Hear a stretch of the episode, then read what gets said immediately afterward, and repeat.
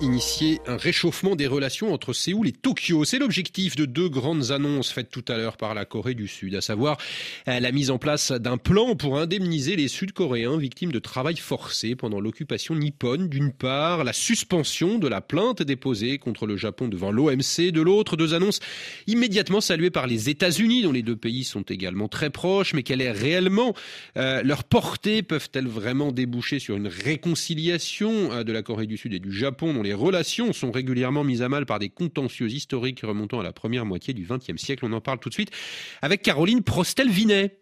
Bonjour. Oui, bonjour, euh, Caroline Postel-Vinet euh, de Sciences Po. Vous êtes spécialiste de, l'Asie orientale, un chercheur euh, aux séries Sciences Po, également auteur de deux ouvrages, la, Révolution silencieuse du Japon chez Kalman Levy et, Corée au cœur de la Nouvelle-Asie chez, chez Flammarion. Caroline Postel-Vinet, l'objectif de ce réchauffement des relations entre Séoul et Tokyo, finalement, c'est quoi? C'est faire front contre, contre la Corée du Nord et peut-être contre la Chine également? Ah oui, clairement, il y a un contexte géopolitique euh, et euh, il y a bien sûr l'Ukraine a réveillé les, esprits. On s'est dit que si les Russes peuvent faire ça, les Chinois peuvent faire ça à Taïwan. Donc il y a un, sentiment de panique et d'urgence. C'est d'abord ça, et c'est pas étonnant que le président américain se soit mêlé de, cette affaire et fait un, un commentaire public euh, remarqué. Alors, euh, alors c'est militaire et économique, hein, parce qu'il y a aussi la, la, question des semi-conducteurs et de la technologie. Alors, on, on, va, on va y revenir. Euh, vous parliez de, de, Joe Biden, le président américain, hein, qui a immédiatement euh, salué euh, cette annonce de Séoul. La Corée du Sud et le Japon, on le sait, c'est deux plus proches alliés de, de Washington dans la région. Est-ce que Washington, justement, n'est pas un peu aussi derrière ce rapprochement? Oui, bien sûr, il y a une pression, euh, mais pas seulement. Il y a une pression des Américains, ça c'est sûr.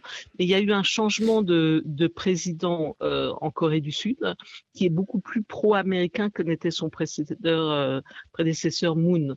là, le, président Yoon est beaucoup plus ouvert, plus conservateur d'ailleurs, ce qui facilite cette prise de position, ce qui était plus compliqué pour son pour le président Moon.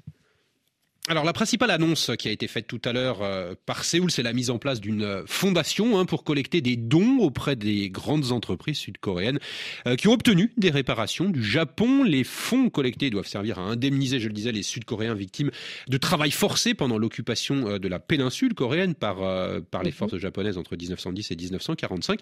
Cela dit, Caroline Postel-Vinel, les, les, entreprises sud-coréennes, elles sont prêtes à verser de l'argent comme ça pour abonder ce fonds. Elles, ne vont pas finalement se retourner contre le, contre le Japon qui est, qui est le grand absent de ce dispositif. Oui, non, mais justement, c'est ça qui est intéressant parce qu'on est en Asie, donc les codes culturels sont pas les mêmes. En fait, il y avait un fonds qui était abondé par les Japonais, mais qui a été mal pris. Et donc, je pense qu'il y a quelque chose, un enjeu important, c'est que euh, les Sud-Coréens reprennent la main officiellement. C'est le Sud-Coréen qui a fait l'annonce, la fondation va être euh, coréenne, mais en vérité, les entreprises japonaises sont euh, très euh, chaleureusement invités à, à participer à, au financement de cette fondation, ainsi que le gouvernement. Et elles vont faire aussi. Oui, très probable. Enfin, de toute façon, il y avait déjà. Alors, bon, il y a eu quand même une friction avec cette affaire euh, légale, puisqu'on a accusé, enfin, on a poursuivi en justice à l'intérieur de, de la juridiction coréenne euh, certaines entreprises japonaises. Donc, il y a quand même des relations qui ont été très, très abîmées ces dernières années.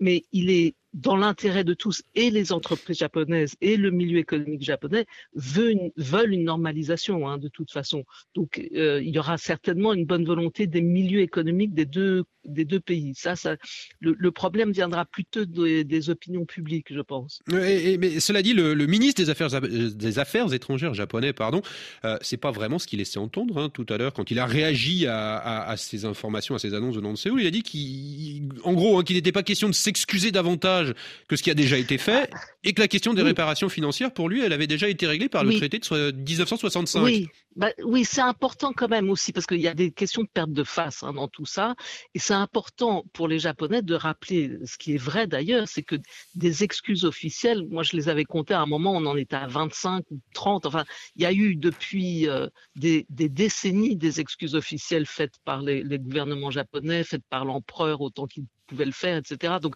ça manque pas les, excuses officielles et c'est un peu, il faut voir que c'est un sac de nœuds, c'est-à-dire qu'il y a certainement des nationalistes japonais qui sont une minorité et qui euh, ont une tendance au négationnisme, ça c'est une réalité totale, mais il y a aussi du côté coréen une instrumentalisation politique de toute cette affaire, hein, il faut bien voir ça.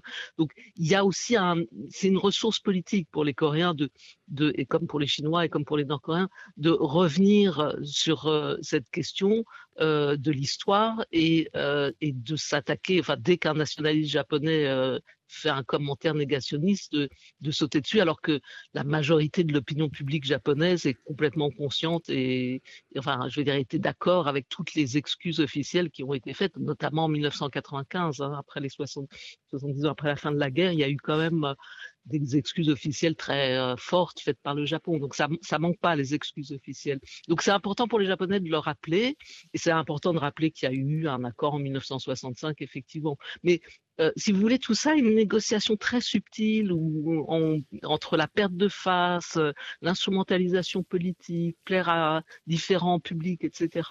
Mais tout, tout ça est en train de, se, de changer assez rapidement dans un contexte géopolitique euh, d'urgence, par ailleurs. Voilà, ça, c'est ça le fond de, l'affaire maintenant. Très rapidement, il nous reste 30 secondes, Caroline Postel-Vinet. La, la suspension de la plainte de la Corée du Sud contre le Japon de vol OMC, ça aussi, c'est un geste fort. Oui, bien sûr, bien sûr. Je, pense que là, on est quand même dans des grands moments symboliques euh, qui permettront peut-être, sauf si l'opposition coréenne est trop forte, enfin du public coréen est trop fort, mais je crois qu'on va vraiment dans un sens là de, dénouement d'un gros sac de nœuds euh, qui est perçu comme indispensable maintenant dans le contexte euh, chinois, enfin géopolitique actuel. Merci beaucoup, Caroline Postel-Vinet, d'avoir été notre invitée sur RFI ce lundi à la mi-journée.